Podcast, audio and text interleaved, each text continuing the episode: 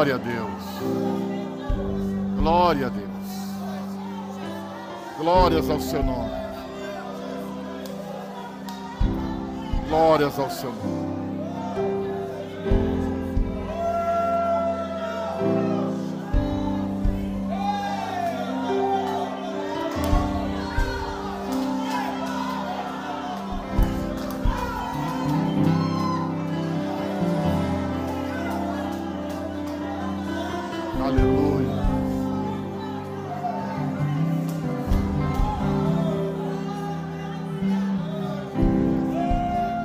Levante suas mãos. Levante suas mãos. Levante suas mãos. Levante suas mãos e dê um aplauso a Ele. Celebre nessa noite. Com todas as suas forças, aplauda o seu nome. Esse nome tem todo o poder. Oh!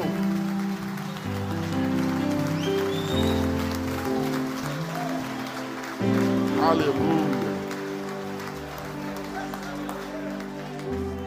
Aleluia.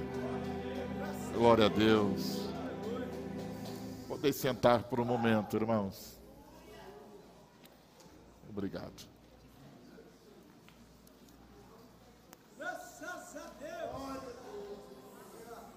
Aleluia.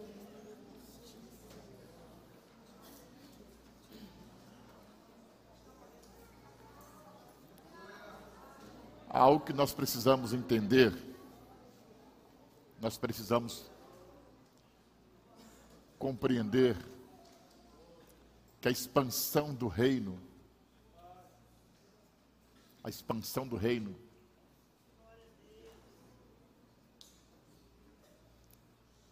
ele não está ele não está fundamentado em apenas isso ou aquilo. A expansão do reino é um conjunto de coisas. Diga um conjunto de coisas. E se nós não entendermos que a expansão do reino é um conjunto de coisas,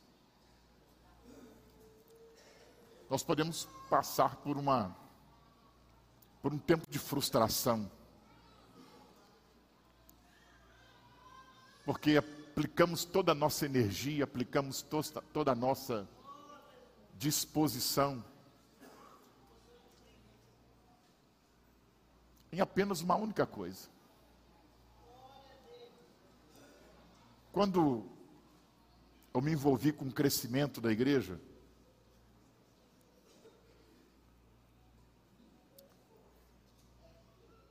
a principal inquietação do meu coração é, ou era, perguntar aos pastores das megas igrejas, das grandes igrejas, o que fazer para a igreja crescer. Acredito que todos nós que militamos em alguma área da vida, quando nós olhamos para alguém que está diante de nós, nós queremos saber o que que o levou lá.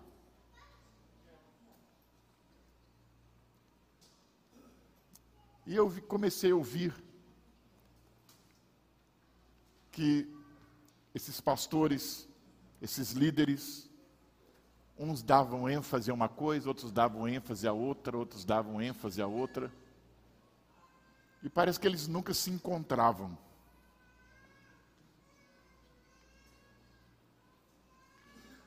Mas com o tempo eu percebi que a expansão do reino de Deus não estava fundamentada apenas naquilo que ele dizia, mas havia outras coisas. E é isso que nós precisamos entender.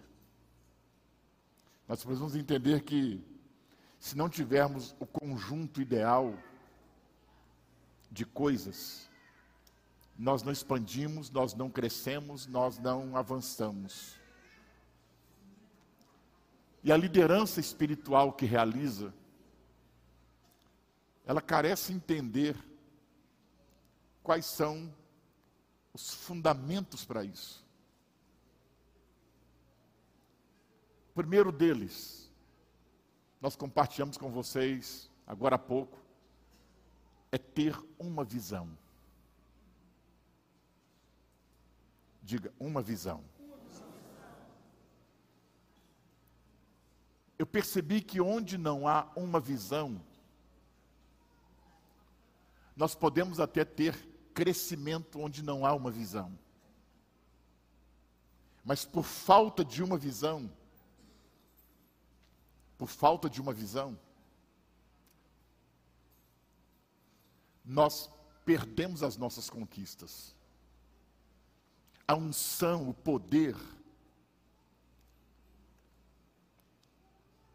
a experiência sobrenatural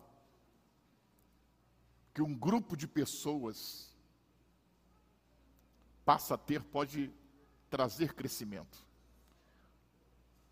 Uma igreja pode crescer, uma célula pode crescer com mover sobrenatural. Imagina uma célula de oração. Você imagina um cego enxergando, imagina o impacto que isso traz na região, no bairro, nas proximidades dessa célula. É bem provável que na próxima reunião de célula, aquela casa ela vai ter muitos convidados sem ser convidados. E as pessoas vão permanecerem ali por um tempo, até que as suas necessidades sejam atendidas, até que as suas necessidades sejam supridas. Porém, depois que as suas necessidades são atendidas, depois que as suas necessidades são supridas, por falta de uma visão, Agora, para onde elas vão caminhar? Para onde vamos levá-las? Se não há uma visão, fatalmente, esse grupo começará a diminuir. Eu pude compreender com o tempo que o crescimento não é tão difícil. Crescer uma célula não é tão difícil. Crescer uma igreja não é tão difícil. Todos nós aqui já passamos por uma fase de um crescimento explosivo. O difícil é você permanecer. E nós não permanecemos crescendo sem uma visão. Por isso que eu coloquei para você nessa noite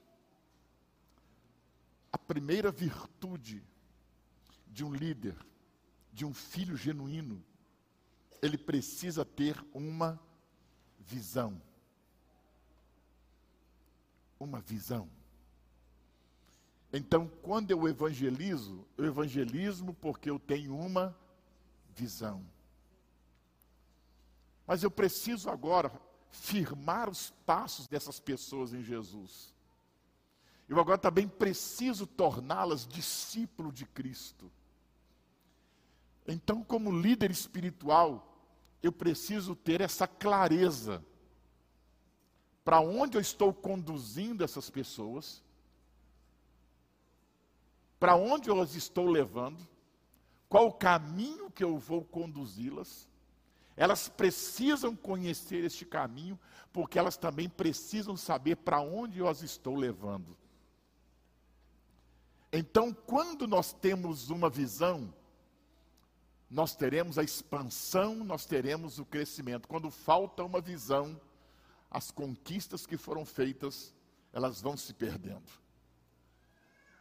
Porque chega em um momento em que as pessoas olham para o nada e dizem: o que mais esse lugar tem para me oferecer?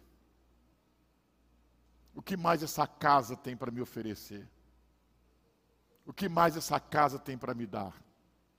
Para onde querem me levar? Eu me recordo que recebi uma vez uma família. Lá em Santos, eles vieram do Mato Grosso, estavam procurando uma igreja e chegaram, encontraram a nossa igreja e pediram para conversar comigo e eles me fizeram uma pergunta que até então ninguém havia me feito. E eles perguntaram, pastor, se eu e a minha família congregar aqui, qual é o nosso futuro dentro dessa casa? Para onde vocês vão nos conduzir? Ou seja, qual é a visão que vocês têm nessa casa? Então as pessoas estão procurando um lugar onde elas também podem encontrar uma visão. E isto precisa estar clara na mente do pastor, essa visão precisa estar clara na mente do, do líder de uma célula de oração, e essa visão também precisa estar clara naquele líder que lidera e que influencia apenas um. Para onde eu vou conduzi-lo? Para onde eu vou levá-lo? Então, guarde isso no seu espírito. Para edificarmos uma igreja que prevalece, nós precisamos primeiro de uma de uma visão. Segundo, segundo, anote isso. Eu quero falar agora sobre o caráter do líder. Diga, caráter do líder. Como eu disse para você, expandir, crescer, não é tão difícil. Eu aprendi com o John Maxwell que a base sólida de uma liderança é o caráter do líder. E nós vamos falar um pouco sobre isso nessa noite. Esse não é um tema muito, muito querido, bem-vindo dentro da igreja. Porque ele não confronta os seus dons, ele confronta quem você é. E nós evitamos esse tipo de discurso, nós evitamos esse tipo de ministração, nós evitamos esse tipo de compartilhamento, porque isso vai mexer com alguém. Isso vai confrontar alguém. E nós não queremos as pessoas tristes. Nós não queremos que as pessoas sintam-se incomodadas. Nós queremos que elas sintam o tempo todo, o tempo todo felizes. Mas esta é uma área fundamental que nós necessitamos tratar na liderança espiritual da igreja. O caráter do líder. Eu quero começar com vocês a partir do ponto de que os homens de Deus e as mulheres de Deus, eles não são medidos pelos dons que receberam mas eles são medidos pelo caráter que desenvolvem. Porém, nós estamos habituados a medir os homens e as mulheres de Deus pelos dons. Nós os classificamos pelos dons, mas nós não os medimos pelo caráter. Agora, quando nós medimos os homens e as mulheres de Deus pelos dons, nós estamos medindo-os por algo que não pertence a eles. Os dons não pertencem a nós. Então eu não posso medir algo, eu não posso medir uma pessoa por algo que não pertence a ela por algo que não é da natureza dela. Eu só posso medir alguém por aquilo que pertence a ela, por aquilo que é dela. Mas de quem são os dons? Os dons não são meus. Os dons não são seus. Então, como que eu posso medir você por uma coisa que não é sua? Se eu estou medindo você por uma coisa que não é sua, eu estou medindo alguém que te deu.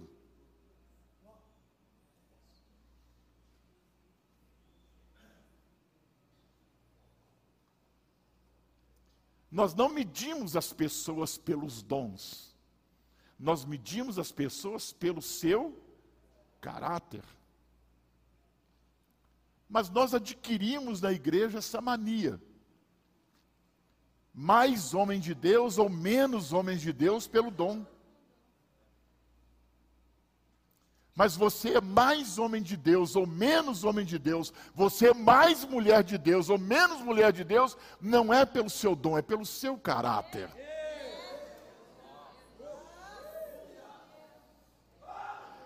Mas nós não nos importamos com isso. Porque o que interessa para nós é a grandeza dos dons, é o poder dos dons, é a influência dos dons, é o que os dons são capazes de produzir na minha vida e na vida de alguém.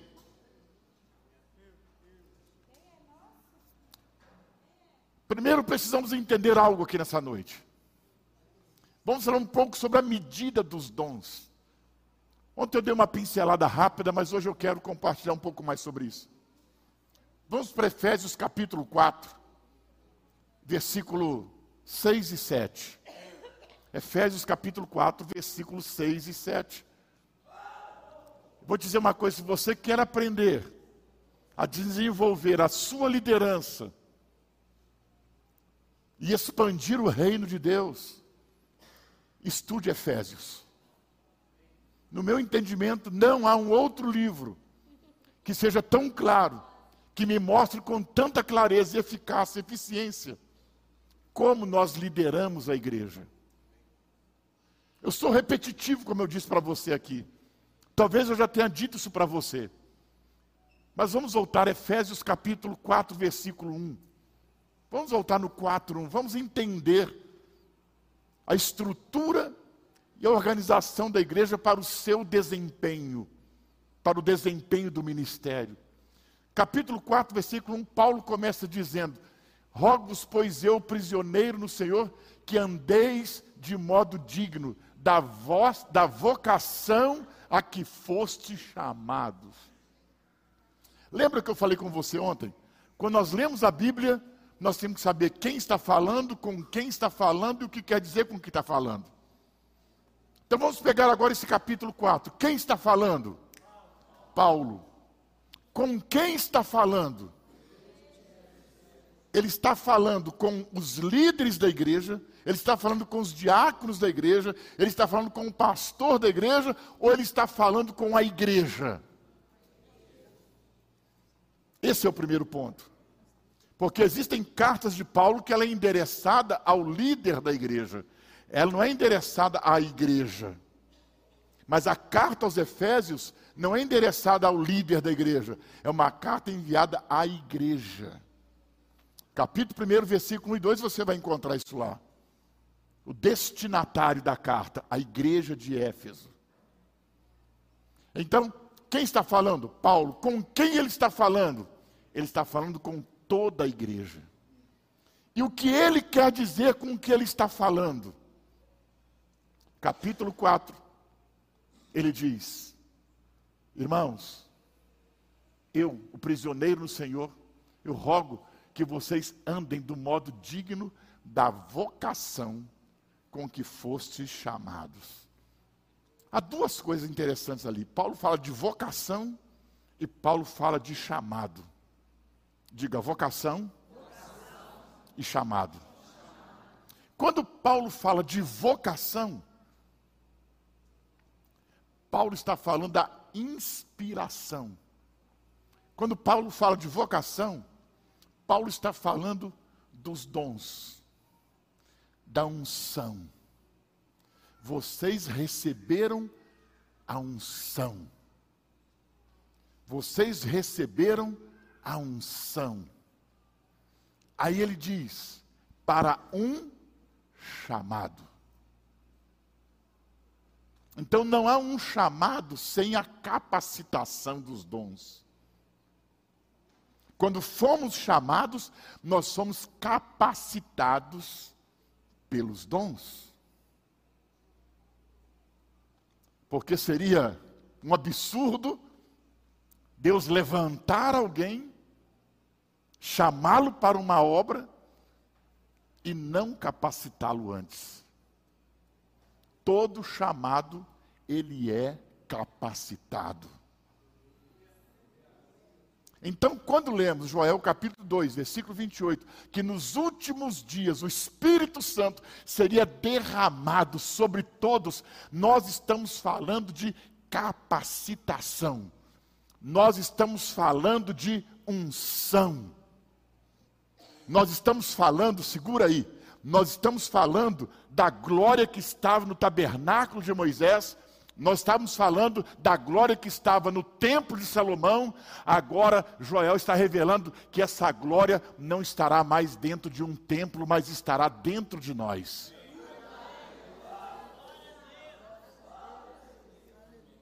Você fica impressionado com a glória do templo de Salomão? Você fica impressionado com a glória do tabernáculo de Moisés?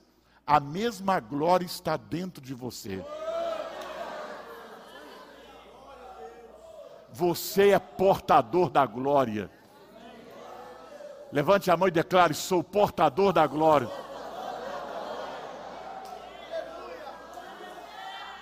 Então o que, que Paulo está dizendo?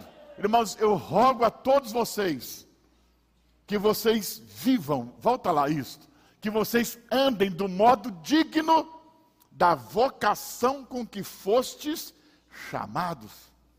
Então, o que, que nós entendemos e percebemos na igreja de Éfeso? Nós entendemos que essa igreja, ela havia expandido. Quando nós pegamos Atos capítulo 19, 20, 21, por ali afora, você percebe o impacto do ministério de Paulo e da crescente liderança da igreja de Éfeso. Ele parte e tempos depois a igreja ela começa a encolher, ela começa a regredir, ela começa a voltar.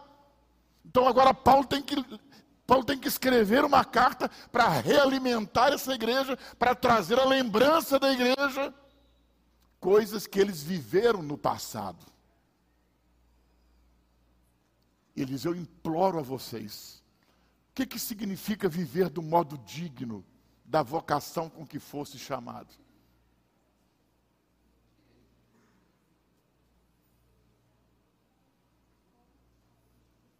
Vamos continuar. Agora, 4, 6 e 7. Quando ele diz assim: há somente 4, 6. 4, 6. Há um só Deus e Pai de todos, o qual é sobre todos.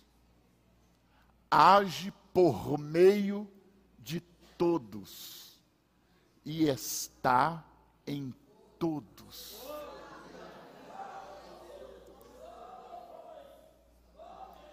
Eu quero que não, não perca, não perca o raciocínio, a direção que eu estou trazendo para você. Lembre que eu estou falando que nós medimos os homens e as mulheres de Deus pelos dons. E que nós não podemos medir alguém por aquilo que não é dele. Nós estamos medindo alguém, nós estamos medindo um homem, nós estamos medindo uma mulher de Deus por algo que não pertence a ele, por algo que não é dele. Então, seria uma injustiça da nossa parte medir alguém por aquilo que carrega algo que não é dele. Mas abre o seu entendimento. Olha o que ele diz. No momento ele chega e diz: Olha, Deus é Pai de todos. Diga aleluia. Ele está, o qual é sobre todos. Mas o que, que me chama atenção aqui? Duas coisas. Ele diz, ele age. Ele age. Ele age por meio de todos.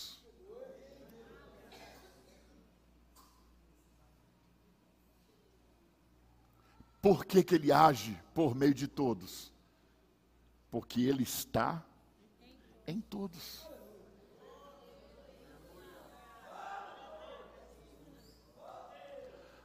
A unção está em todos. Levante as mãos e diga isso comigo. A unção está em todos. A unção está em todos.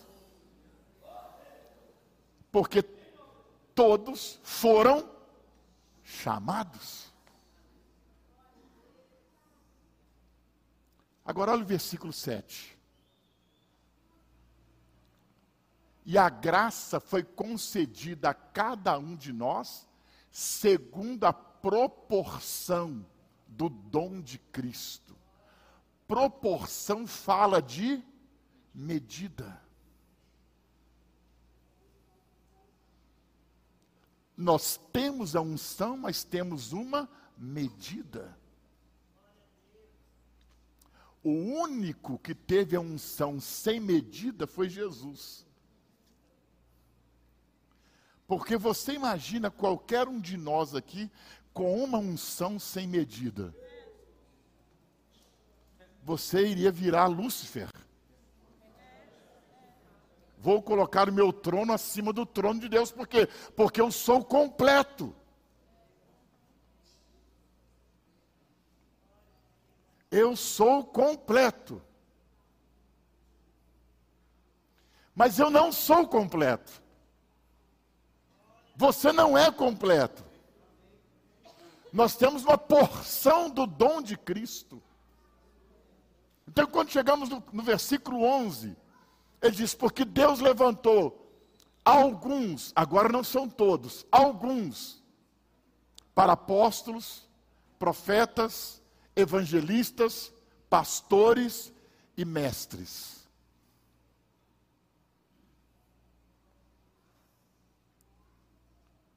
Versículo 12.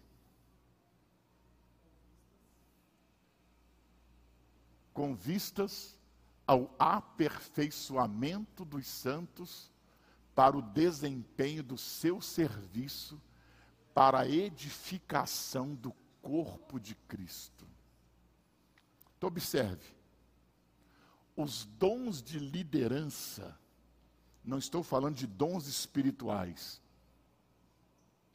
os dons de liderança são dados para que nós treinemos os irmãos a usarem os dons espirituais.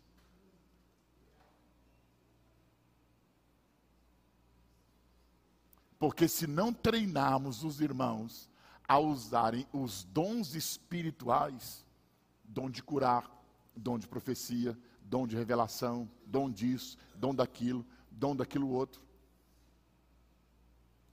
Nós temos um exército batendo cabeça dentro da igreja.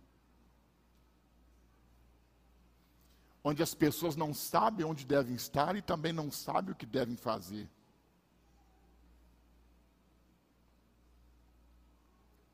Mas o foco é o dom da medida, é a medida do dom de Cristo. Como que eu posso medir alguém então pelo dom?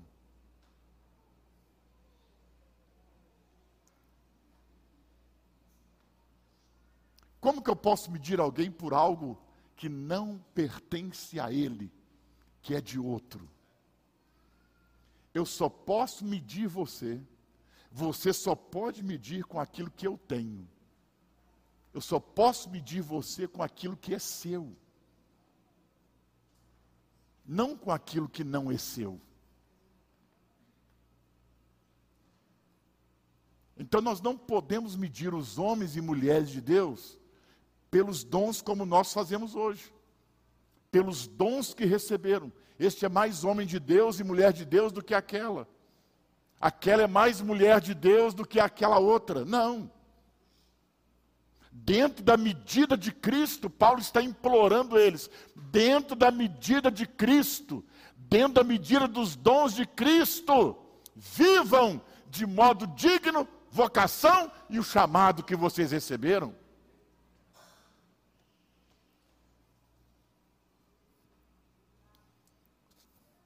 Uma das principais crises que eu passava. Deixa eu abrir meu coração para vocês. Ou um dos principais conflitos que eu vivia. Isso bem lá atrás. Era quando me chamavam para ministrar na convenção da nossa igreja, na convenção nacional.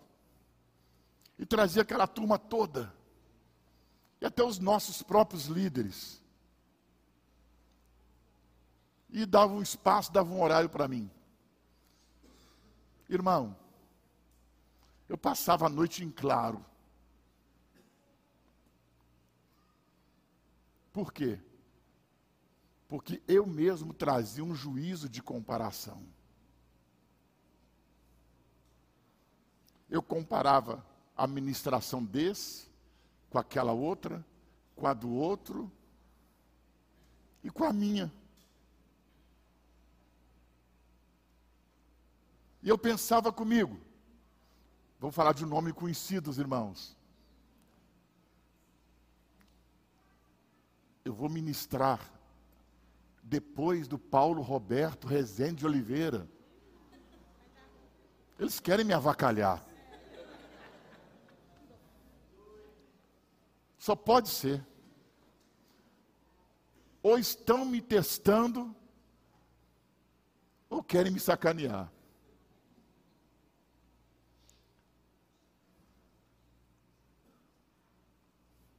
Porque até então eu entendia que a medida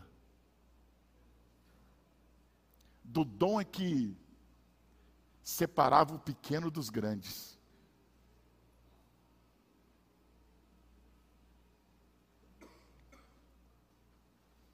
Mas não é a medida dos dons que separa o pequeno dos grandes. O que separa os grandes dos medíocres é o caráter.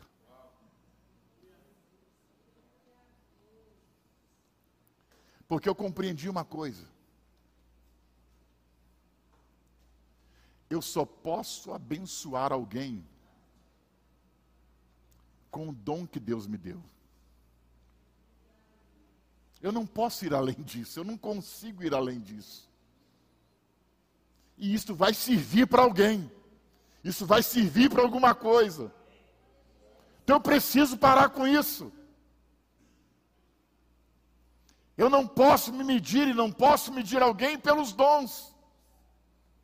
Porque não é algo que pertence a mim, não é algo que pertence a ele, é algo que pertence a Deus para edificação, treinamento e preparação da igreja para o serviço do ministério.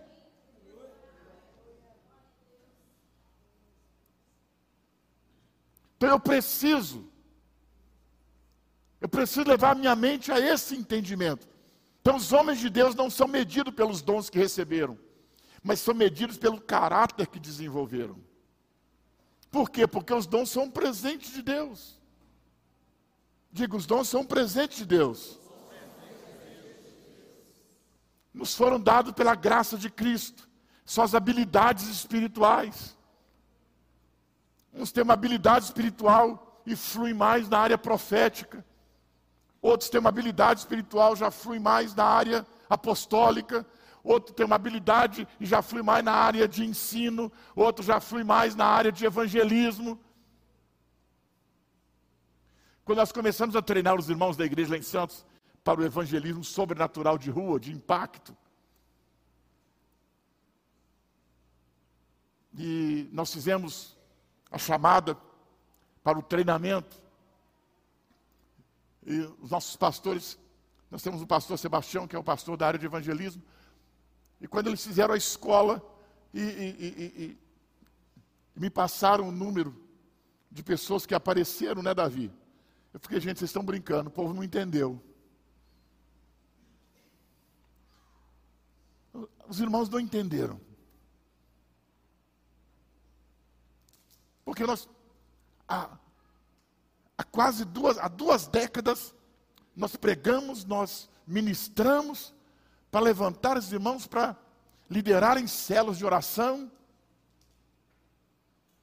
E agora nós fazemos um chamado para o evangelismo. Gente que não tem nada a ver,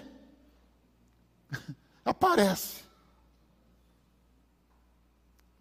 Eu pensei comigo, bem, eles vão participar do curso, vão aprender e vão dizer: Isso não é para mim.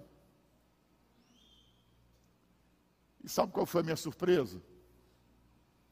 Eu entendi uma coisa. Eu estava sufocando dezenas e centenas de irmãos. Que a medida do dom de Cristo, dado a eles, era para o evangelismo sobrenatural.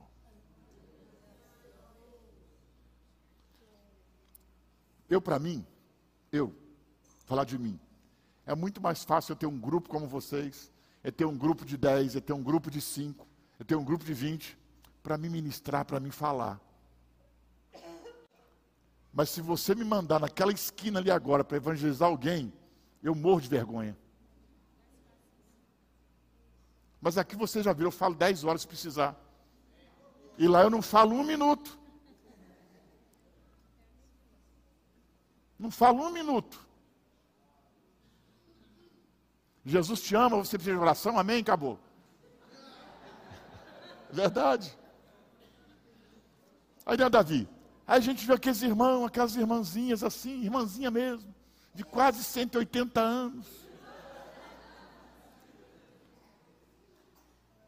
Marcamos o dia do evangelismo sobrenatural, aí aparece lá 110 pessoas, e está aquele. Eu olhei assim e falei, gente, não é possível que essa irmã está aqui, não é possível que esse irmão está aqui. Ele já correu de todo o chamado que a gente fez aqui na igreja. Mas aquela é a medida do dom de Cristo. Ele chega para a pessoa, vem cá, um minutinho, por favor, vem cá, deixa eu te falar um negócio.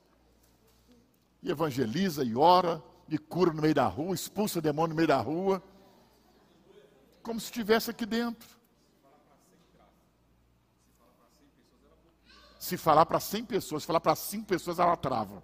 Ela não consegue. Pastor, liderar uma célula é a coisa mais difícil do mundo, mas isso aqui é a minha vida. Eu falei, meu Deus, é mesmo, irmã. Entende? É, agora nós vamos julgar o dom de Cristo. Esse lidera um grupo, é maior do que esse que evangeliza uma pessoa?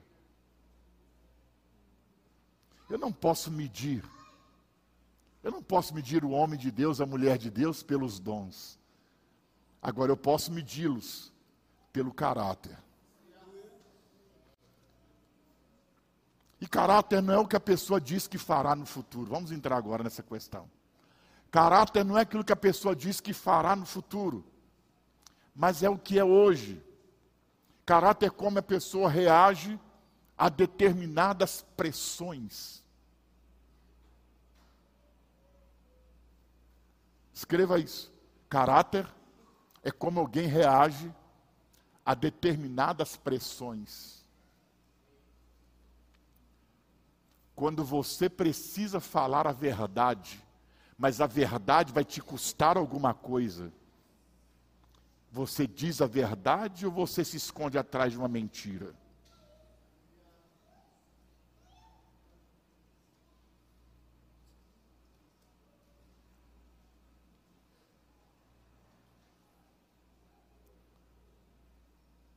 nós revelamos o nosso caráter quando nós estamos debaixo de alguma pressão. Debaixo de uma pressão, nós seremos verdadeiros ou nós seremos hipócritas. Debaixo de uma pressão, nós vamos afirmar ou vamos negar. Debaixo de uma pressão, nós vamos fugir ou vamos ficar.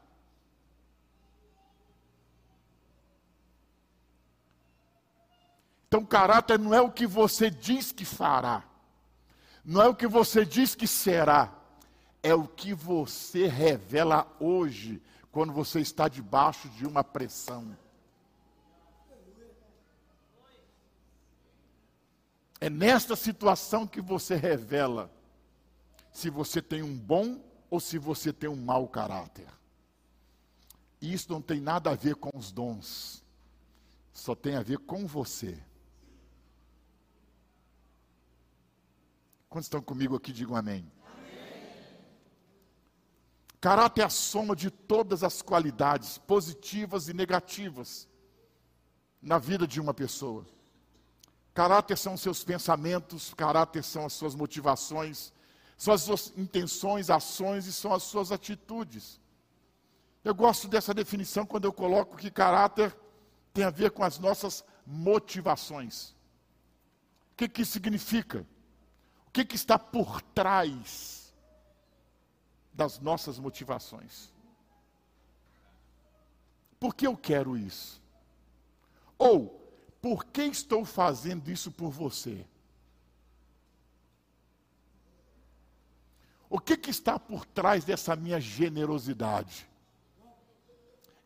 É uma generosidade genuína, pura, ou é uma generosidade que está buscando algum tipo de interesse?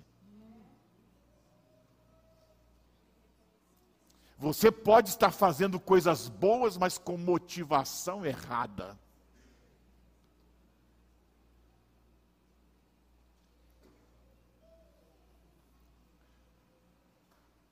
Por isso que caráter é a soma das suas qualidades positivas e negativas.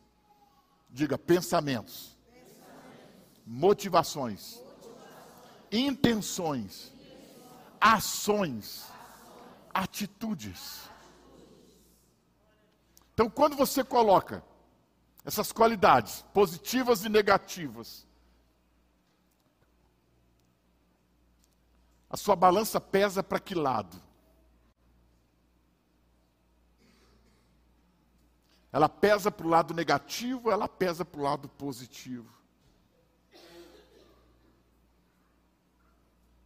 Porque é isso que vai determinar o sucesso da sua liderança. Não são os dons que vão determinar o sucesso da sua liderança. Não são os dons que vão determinar o sucesso da visão que você carrega. O que vai determinar o sucesso da visão, o que vai determinar o sucesso dos dons que você tem, é o seu caráter. Eles vão habilitar você ou eles vão desabilitar você.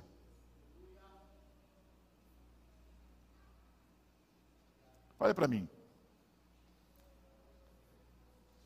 Se você marcasse com você mesmo, eu gosto dessa ilustração.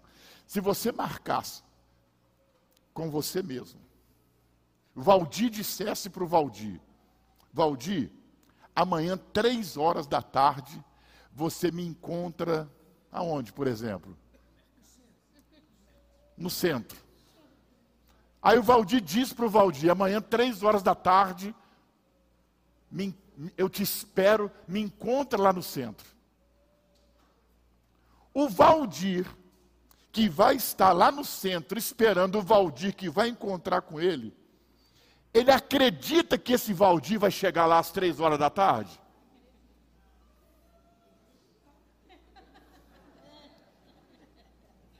Se você marcar com você mesmo, para você estar em tal lugar, três horas da tarde, você esperaria por você lá?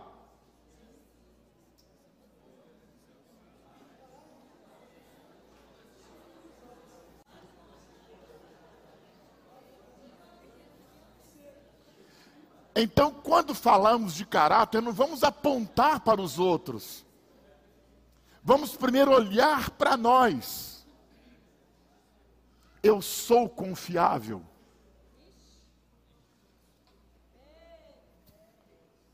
Eu sou um líder confiável. A base de uma liderança é a confiança. A confiança daqueles que te seguem. A confiança daqueles que creram numa visão que você compartilhou com eles. Então nós nos impressionamos, nos impressionamos com os dons, mas nós não medimos esse líder pelo caráter. Alguns anos atrás, eu levei um pregador na igreja lá em Santos. E ele foi fazer uma campanha de cura, de libertação, de revelação. E quando ele, eu apresentei, ele pegou o microfone e ele disse assim: eu me, sent, me assentei.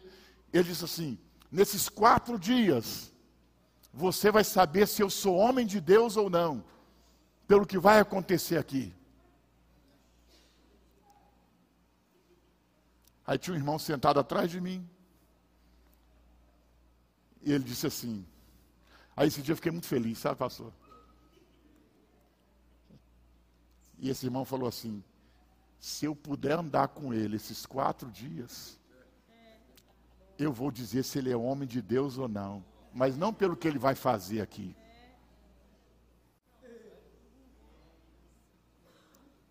Eu fiquei feliz esse dia quando eu vi isso. Falei, estou ensinando a coisa certa aqui.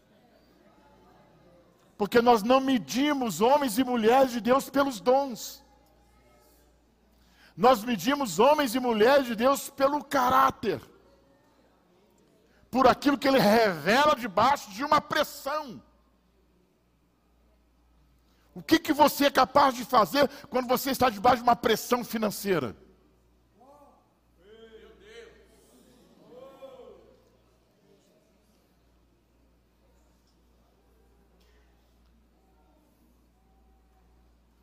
Que, você é capaz de fazer? Quando eu estou sob uma pressão financeira, quando eu estou sob uma pressão econômica, o que, que eu sou capaz de fazer?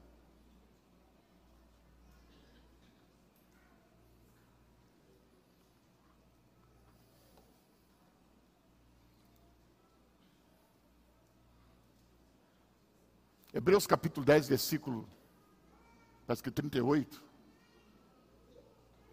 É um texto muito conhecido da gente. Quando o escritor diz assim, 10,38? Não. Depois, depois vocês descobrem qual é. Mas ele diz assim: Jesus Cristo é o mesmo ontem, hoje e para sempre. Jesus Cristo é o mesmo ontem, hoje e para sempre.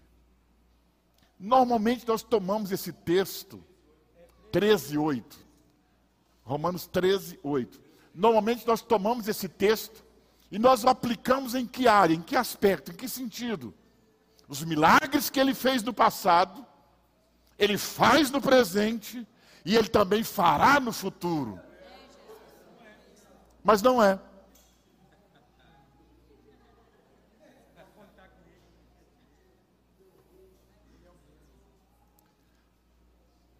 Quando o escritor diz que ele é o mesmo ontem, hoje e será para sempre, está dizendo que Cristo ele é imutável.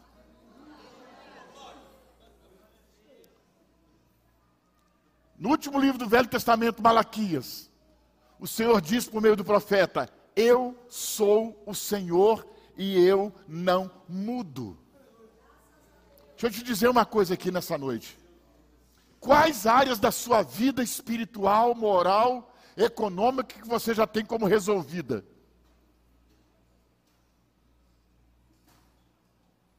Vou perguntar de novo. Qual área da sua vida espiritual, moral, econômica, espiritual, seja lá o que for, que você já tem como resolvida? Que alguém olha para você e diz: ninguém muda ele. Não adianta tentar persuadi-lo. Não adianta levar esse assunto para ele. Não adianta tentar arrumar um jeitinho. Você não vai conseguir. Você não vai dobrá-lo. Não vai ter jeitinho. Porque isso aí já é coisa resolvida na vida dele. Isso é caráter.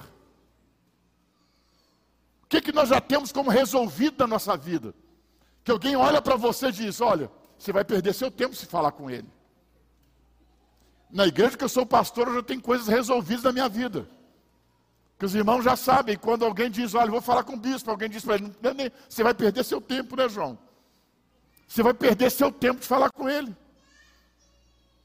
Porque eu já tenho isso como algo resolvido. Então, se alguém, se alguém me acompanha há 10 anos, eles sabem que hoje eu atuo nessa área como eu atuava há 10 anos. Ou seja, eu sou o mesmo ontem, hoje, e que Deus me ajude, pastora Lídia, para ser o mesmo amanhã. Então, ter caráter é quando você é encontrado o tempo todo na mesma situação. Isso é um homem de caráter, essa é uma mulher de caráter. Ele já tem vida resolvida. Quem está me entendendo, diga amém. Então não adianta. Até dentro da minha casa, quando André vem fazer, falar comigo, eu falo, André, você já sabe. Quer brigar, continua. Quer ter paz, para. Porque você já sabe que eu sou resolvido nisso aqui.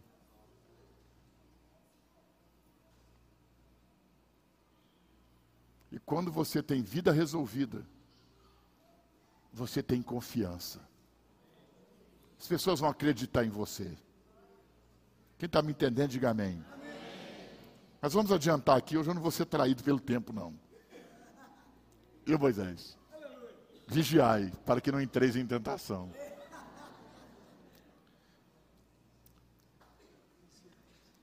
Vamos falar agora sobre.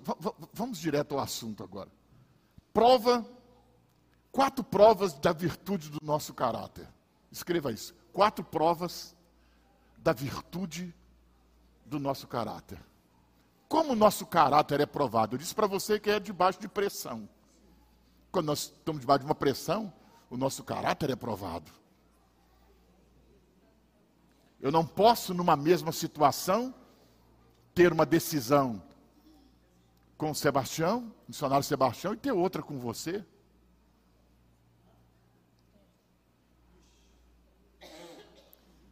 Eu não posso ter dois pesos e duas medidas. Com Valdir eu trato esse assunto de uma forma, com o missionário Sebastião eu trato de outra forma. Não, o que eu trato com o missionário Sebastião de uma forma é o que eu trato com o Valdir também da mesma forma. Eu não posso ser, eu não posso ser mutável, eu tenho que ser imutável. Mas vamos lá, quatro provas da virtude do nosso caráter. Número um, anote. Lucas 16, 10 a 13. Deus nos prova em coisas pequenas.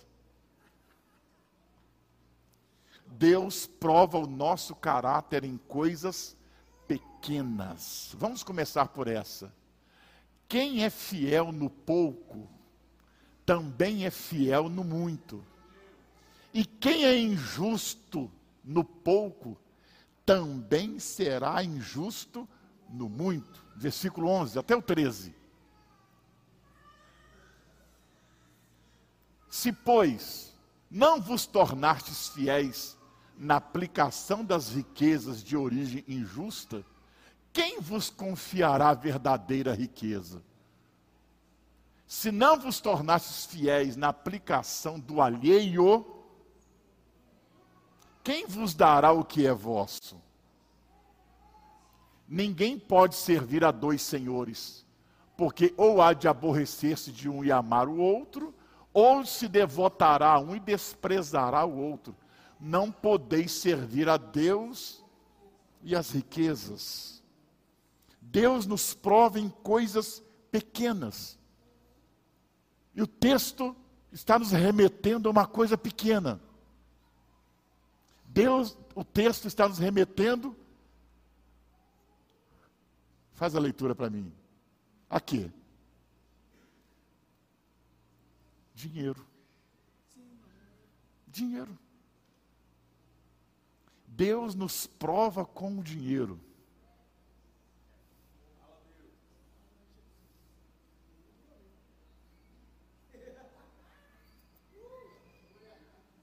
Deus nos prova com dinheiro, Deus nos prova com coisas pequenas.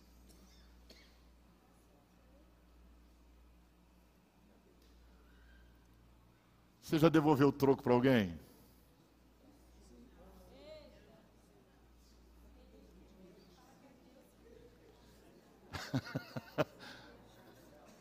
Foi Deus que me deu.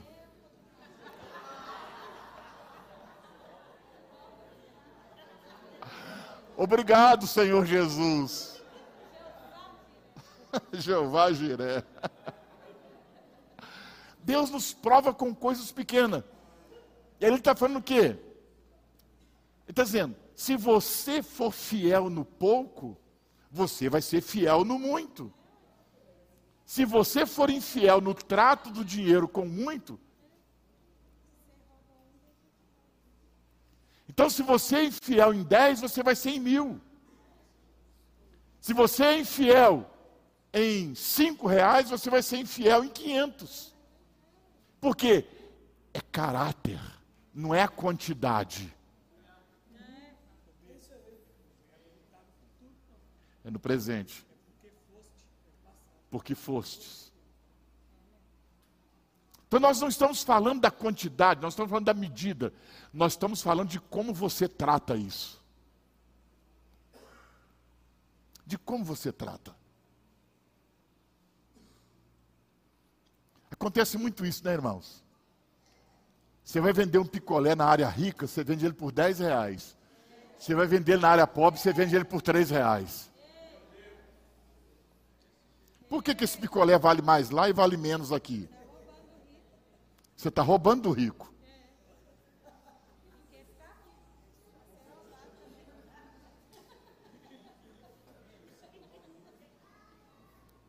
Quem está comigo aqui ainda?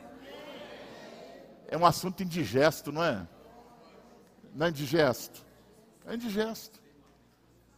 Mas nosso caráter é provado no pouco. Quem é fiel no pouco, quem é fiel no pouco, quem é fiel no pouco, quem trata o pouco com verdade, quem trata o pouco com honestidade, sobre o muito será colocado.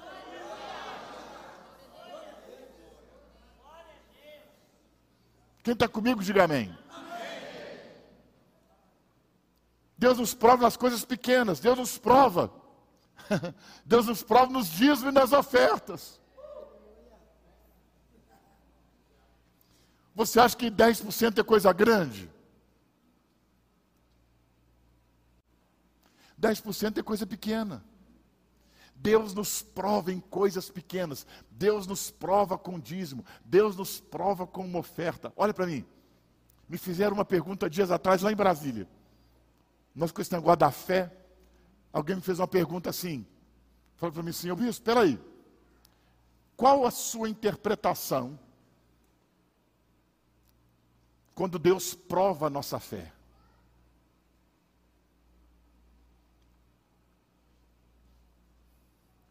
Porque quando nós temos uma necessidade, seja ela financeira, física, emocional, quando nós temos um problema, nós dizemos: a nossa fé está sendo provada. É ou não é? É de imediato. Mas eu tenho mais uma nova para você. Eu não entendo que a diversidade prova a minha fé.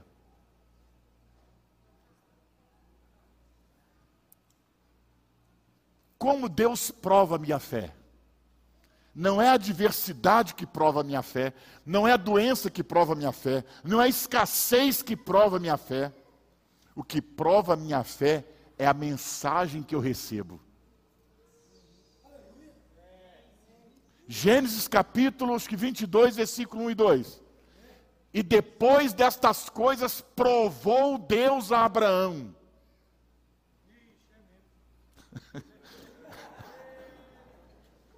Nós estamos falando de problema, Moisés. Estamos falando de doença. Estamos falando de dívidas. Estamos falando de depressão. Não. A nossa fé é provada pela mensagem que nós recebemos. E nisto provou Deus a Abraão: pegue o teu filho, o teu único filho, a quem você ama, leva-o ao monte Moriá e sacrifica-o para mim. Aí vamos para Hebreus capítulo 11. E pela fé, Abraão tomou Isaac levou para o monte, ele dizia que até mesmo depois de queimado do monte de cinzas, Deus podia trazê-lo de volta. Então a sua fé não é provada quando você tem problemas. A sua fé não é provada quando você está doente, a sua fé não é provada quando você tem um problema financeiro de família. A sua fé é provada quando você recebe uma mensagem e você age conforme ela ou não.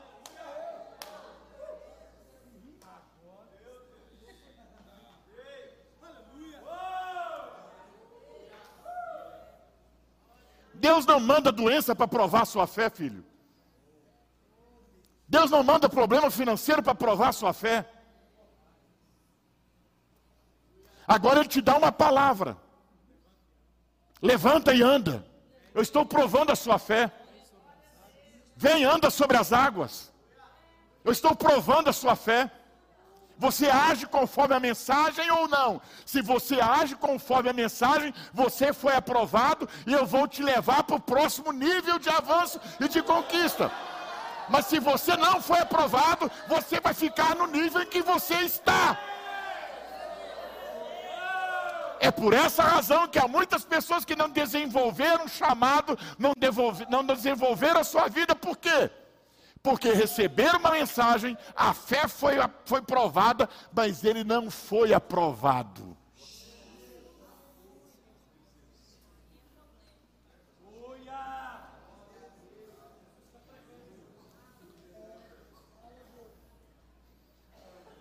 Fala para quem está do seu lado.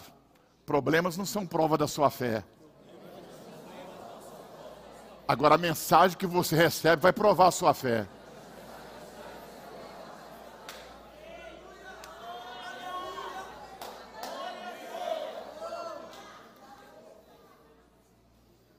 Eu tenho uma mensagem, você tem uma mensagem, essa mensagem é comum a todos. Trazei todos os dízimos. É uma mensagem. Todos os meses a minha fé é provada. Júnior, toda semana a minha fé é provada. Toda quinzena a minha fé é provada. Se você ganha por dia, todo dia sua fé é provada. Trazei todos os dízimos, Senhor, esse mês eu estou num sufoco tão grande.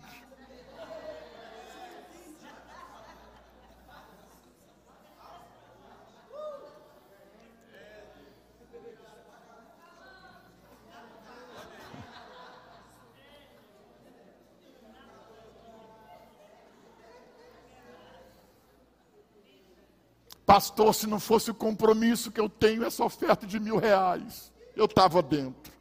Deus sabe, Deus conhece meu coração. Está até lá guardado no banco, mas é para outra coisa. Se até lá Deus me der, eu faço. Você está sendo provado. Quem é fiel no pouco, também será fiel no muito. Vamos avançar rápido. Segundo, a prova da virtude do nosso caráter. Segundo, Deus prova nosso caráter com coisas pequenas. Segundo, essa é boa. Deus prova o nosso caráter com metas que não são nossas, que é de outro líder.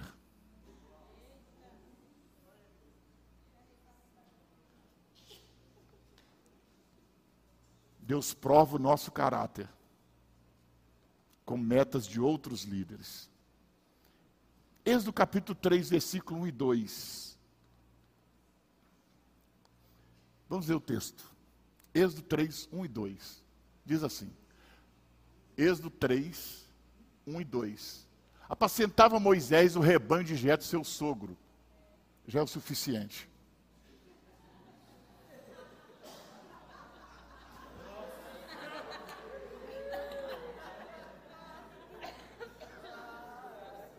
De quem era o rebanho que Moisés apacentava?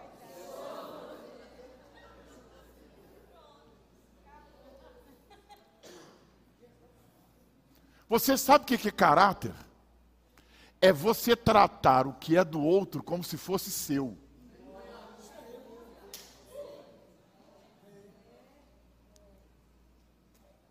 Deus nos prova nisso.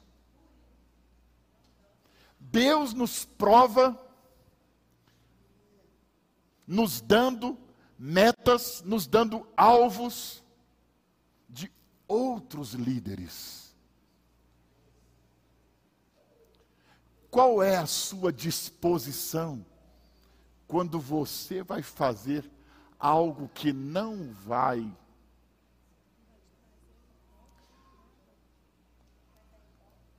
trazer nada para você além do que você já tem e você já é. Todos os dias Moisés levantava. Vamos a essa, todos os dias. Talvez não seja todos os dias. Mas vamos dizer, todos os dias Moisés se levantava. Bem cedo. Diga bem cedo. Pegava o rebanho do sogro. Levava para o deserto. O rebanho pastava no deserto. Final da tarde, Moisés voltava com aquele rebanho colocava eles dentro do aprisco. Agora você imagina fazer isso por 40 anos. Essa foi a vida de Moisés por 40 anos. 40 anos Moisés trabalhou por algo que não era dele. 40 anos Moisés trabalhou por algo que ele não estava edificando para ele. O lucro não era dele, o crescimento não era dele, o benefício não era dele. O lucro, o benefício, o crescimento era do sogro dele. Eu te pergunto, quando Moisés foi para o Egito, o que, que ele levou de casa? Nada. Porque tudo que ele fez não foi para ele.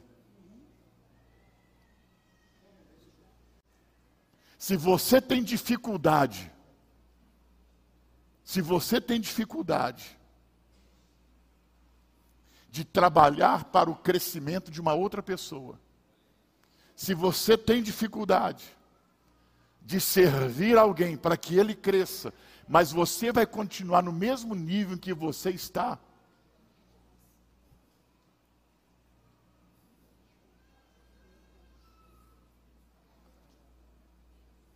seu caráter está sendo provado. seu caráter está sendo provado. O caráter é provado quando Deus nos coloca a servir no que não é nosso.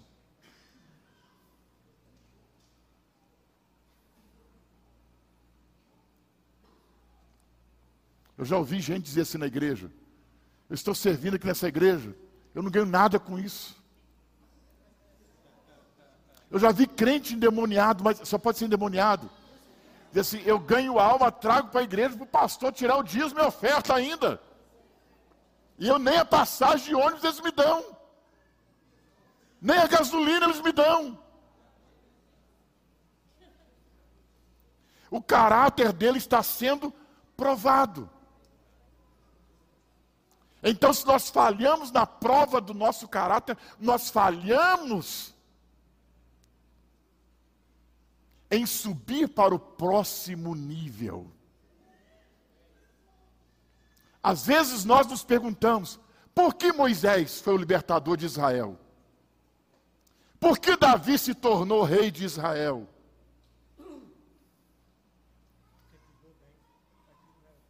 Porque cuidou bem daquilo que não era deles. Davi no pasto cuidou das ovelhas que eram do pai dele, não era dele. Ele pulou no pescoço de um leão para defender o que não era dele. Ele pulou no pescoço de um urso para defender o que não era dele. Quando Deus nos prova, quando Deus nos prova, diga, quando Deus nos prova com metas de outras pessoas, é porque Ele está nos preparando para sermos promovidos. Simplesmente é isso. Eu me lembro do saudoso Paulo Roberto Rezende de Oliveira, um homem que teve muita influência na minha vida, acho que de muitos irmãos aqui. E quando eu conheci lá nos primeiros anos, eu perguntei para ele assim, pastor, eu tenho vontade de crescer no reino de Deus. Eu te pergunto, o que é que eu devo fazer? Ele vai falar para mim assim, uma coisa só. Seja obediente e submisso ao líder que Deus colocou sobre a sua vida. Só isso é suficiente. Eu aprendi isso há mais de há quase 40 anos atrás. Servir os meus líderes, cumprir as metas deles, como se fossem as minhas. Resolver os problemas para eles, como se eu estivesse resolvendo o meu. Isso é caráter. Terceiro, terceiro, Marcos 13, 34.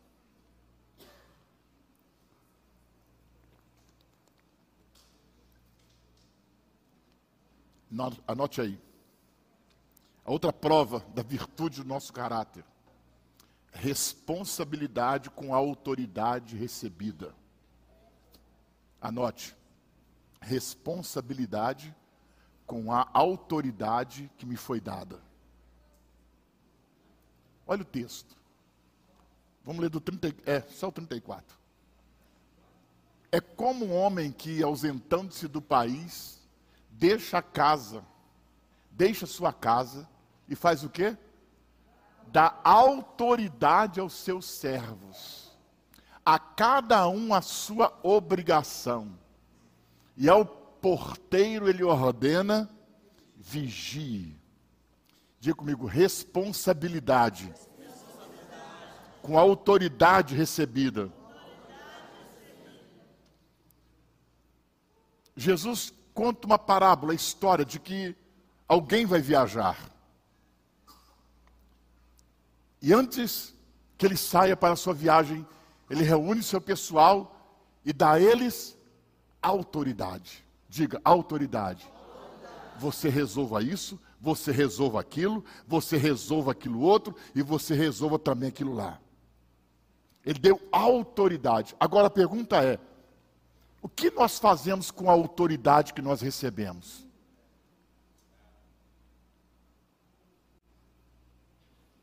Primeiro,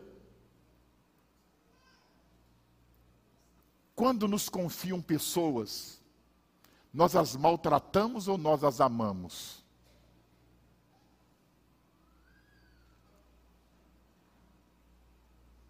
Quando nos confiam pessoas, quando o pastor da igreja, quando ele confia uma célula na sua mão, ele está confiando pessoas a você. Você as maltrata ou você as ama? Você as usa para o seu benefício ou você as edifica para Cristo? O que, que você faz com a autoridade que você recebe? O que, que você faz com a autoridade que é te dada? Quando eu recebo autoridade, quando eu sou autorizado, O que, que eu faço com isso? Quando eu recebo autoridade, como que eu faço as coisas? Eu faço as coisas à minha maneira? Ou eu faço as coisas à maneira daquele que me deu a autoridade? Porque há muitos de nós que, diante dos olhos de quem nos deu a autoridade, nós fazemos a maneira dele. Mas quando ele está ausente, nós fazemos a sua nós fazemos a nossa própria maneira.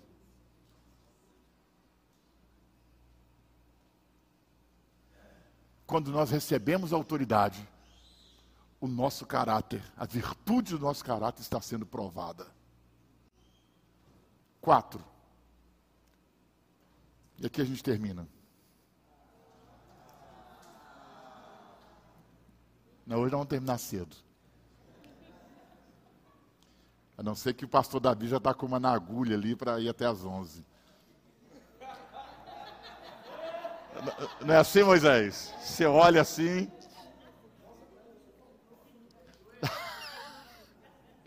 Mas eu vou, por, vou parar por aqui mesmo. Porque se eu for para os próximos dois itens, eu não vou encerrá-los hoje. E eu quero completá-los. E amanhã de manhã eu vou encerrar. quarta prova do nosso. Hein? Amanhã de manhã? Não estava escalado, não? Então já me escalei.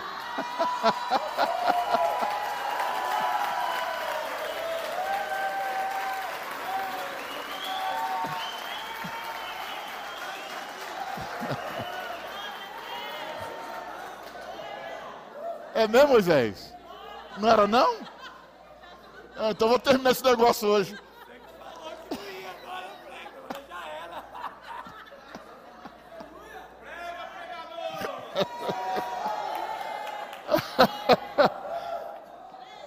Rapaz, caí na minha armadilha, é? Era o meu rei? Não? Então tá bom. Vamos lá, né? Irmão, quarta prova da virtude do nosso caráter, anote aí. Prestar contas. Diga, prestar contas. Lucas 16, 2. Lucas 16, 2. Então, mandando-o chamar, lhe disse: Que é isto que ouço a teu respeito? Presta contas da tua administração, porque já não podes mais continuar nela.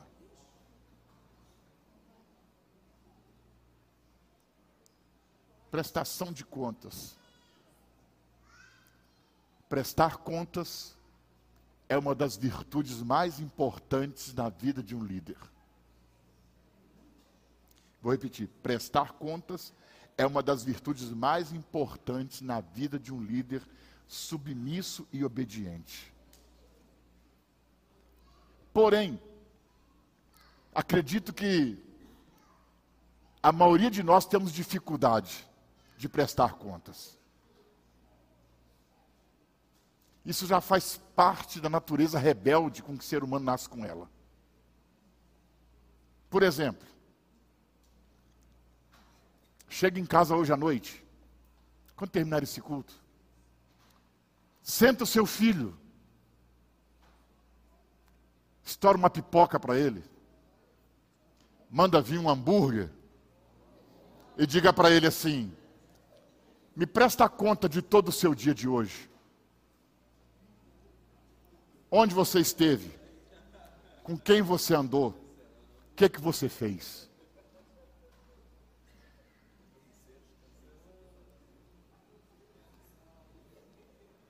A pergunta é: por que, que o senhor quer saber, pai?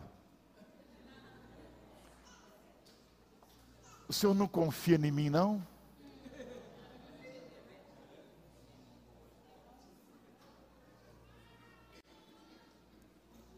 Todos nós temos uma forte tendência a fugir da prestação de contas. Porque a nossa prestação de contas revela nossas fraquezas, nossas debilidades e quem nós não somos e que a pessoa pensa que nós somos. Então, logo nós procuramos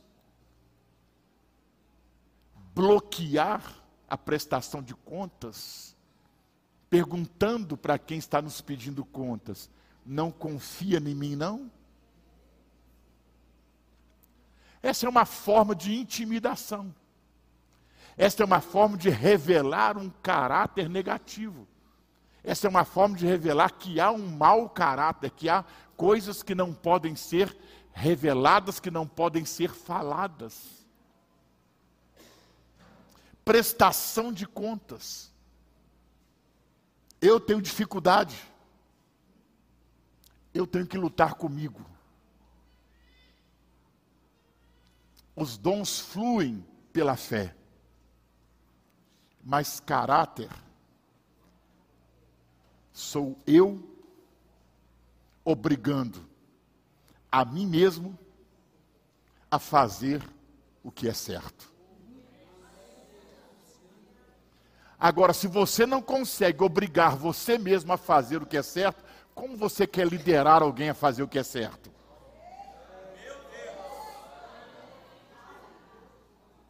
É uma incoerência.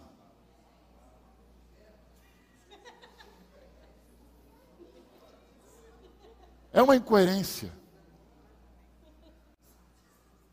Então, quando eu digo para você que o caráter é a base da sua liderança, eu estou falando de que aquilo que você está edificando com seus dons é o seu caráter que vai manter.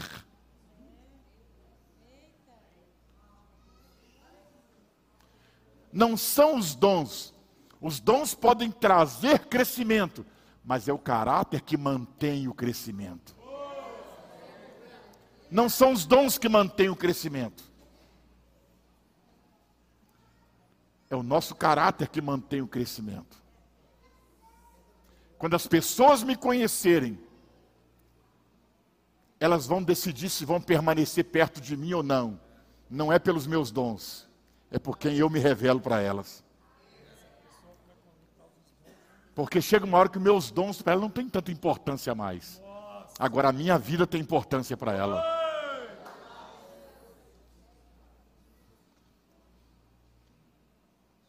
Eu não estou dizendo com isso que nós somos perfeitos, como é que é? Inerráveis. É isso mesmo? Que somos perfeitos ou inerráveis. Não é isso que eu estou pregando aqui para você. Eu não estou pregando a perfeição.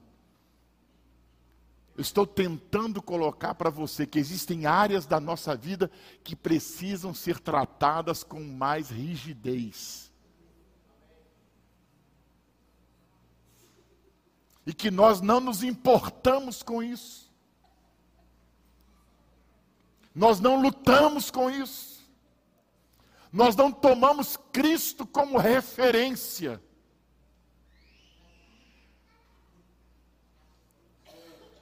Tomamos Cristo como referência de unção. Tomamos Cristo como referência de poder. Tomamos Cristo como referência de glória, mas não tomamos Cristo como referência de caráter.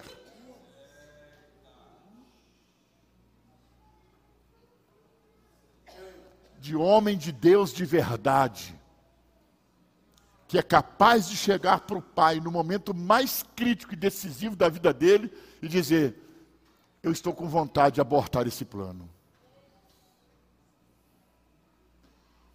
Se puder, passa de mim esse cálice.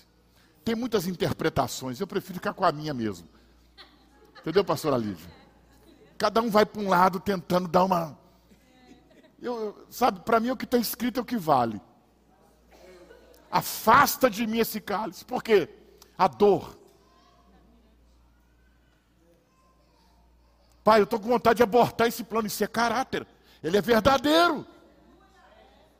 Ele não está indo para a cruz com fingimento, com hipocrisia, ele está indo com a verdade. A minha vontade agora é parar com tudo. Muitas vezes nós precisamos ter esse mesmo espírito, esse mesmo sentimento, de chegar para quem Deus colocou como, como, como autoridade espiritual sobre a nossa vida, dizer: olha, eu estou assim, olha, é isso, olha, é aquilo. A verdade, a verdade, diga a verdade. Caráter também é demonstrar fraqueza.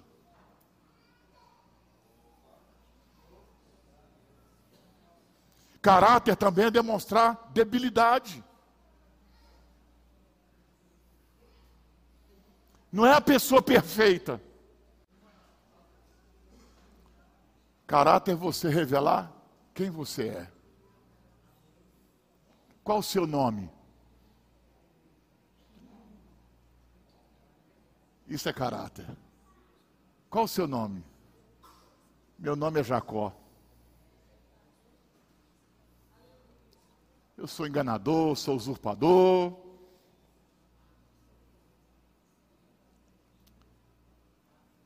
Aqui na terra nós temos dificuldades de prestar contas à nossa autoridade.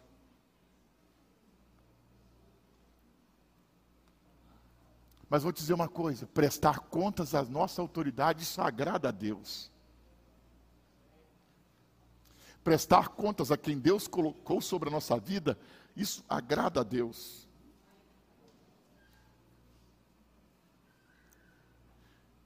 Mas a maioria de nós não entende dessa maneira. A maioria de nós Diz: Eu não tenho que prestar contas a homem algum. Tá bom, bobão. Eu vou prestar contas a Deus. Vai, bobão. Olhe com quem você está se metendo. É o pior cobrador. É o pior cobrador. Nós não queremos prestar contas à, autoridade que Deus colocou sobre nós. E existem pessoas que nem querem autoridade sobre eles. E aqueles que têm, têm por uma questão, mas ele não sente em paz com isso. Mas se você não prestar contas aqui, você vai prestar contas na eternidade. E lá você pode ouvir a palavra final decisiva, que não tem como mais você corrigir o seu caráter. Quando você presta contas aqui, alguém pode ajudar você a corrigir o seu caráter. Mas lá na eternidade já estará resolvido. Lá já estará resolvido. Lá você vai ouvir a seguinte expressão: servo bom e fiel, entra para o descanso do seu Senhor. Servo mau e negligente, joga ele nas trevas onde há choro e ranger de dente. É melhor você prestar contas aqui. Porque aqui Deus colocou alguém sobre a sua vida para ajudar você a corrigir o seu caráter. Lá você não terá essa oportunidade. Lá é a palavra final. Então, nessa noite, ou nesse dia de sábado, o desejo do meu coração é que eu possa ter ajudado, é que eu possa ter contribuído para o seu crescimento, para a expansão do reino de Deus através da sua vida, através da sua liderança, seja liderando 20, seja liderando 100, seja liderando um. Mas eu espero que eu possa ter contribuído um pouco para a sua edificação aqui nessa noite.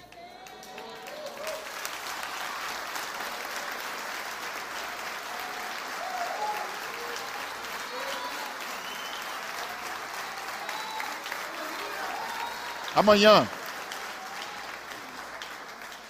Amanhã eu quero finalizar com, com mais dois tópicos. Amanhã eu quero falar sobre unção. Falei um pouquinho hoje, mas amanhã eu quero aprofundar um pouco mais. E quero falar sobre fé. Amanhã vamos trabalhar aqui pela manhã unção e a fé. Eu disse para você ontem, eu não vou orar por ninguém esses dias. Mas amanhã vai haver um desatar aqui. Amanhã vai ser um dia de rompimento. Eu sei que a conferência vai terminar na segunda-feira à noite. Há muito que você vai ouvir. Mas quando eu terminar a minha parte com você aqui amanhã, eu quero deixar a minha parte quero que ela seja plena, completa. Amanhã eu quero liberar uma área da sua vida, do seu ministério, da sua liderança. Coisas que estão atadas, que estão presas. E elas vão ser liberadas. Porque há uma visão para essa casa. Há um propósito dessa casa. Eu não sei se o pastor Moisés, sabe, Moisés já anunciou se vai falar amanhã. Mas há uma missão para essa casa.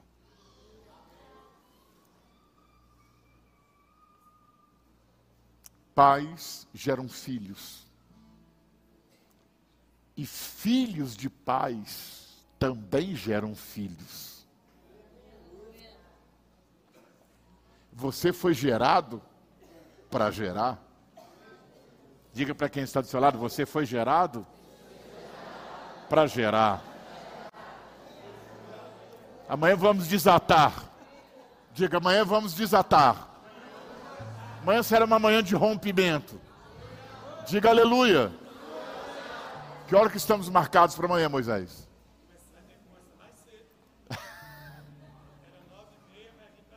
Nove horas da manhã.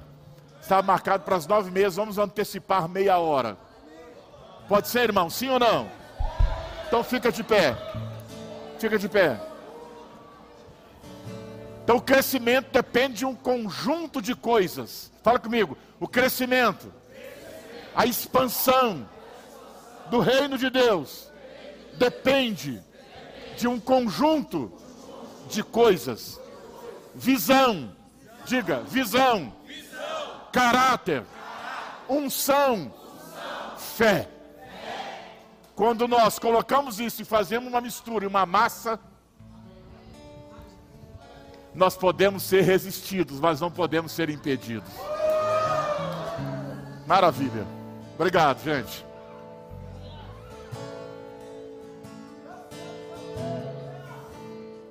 na vida tantas coisas e nem sei.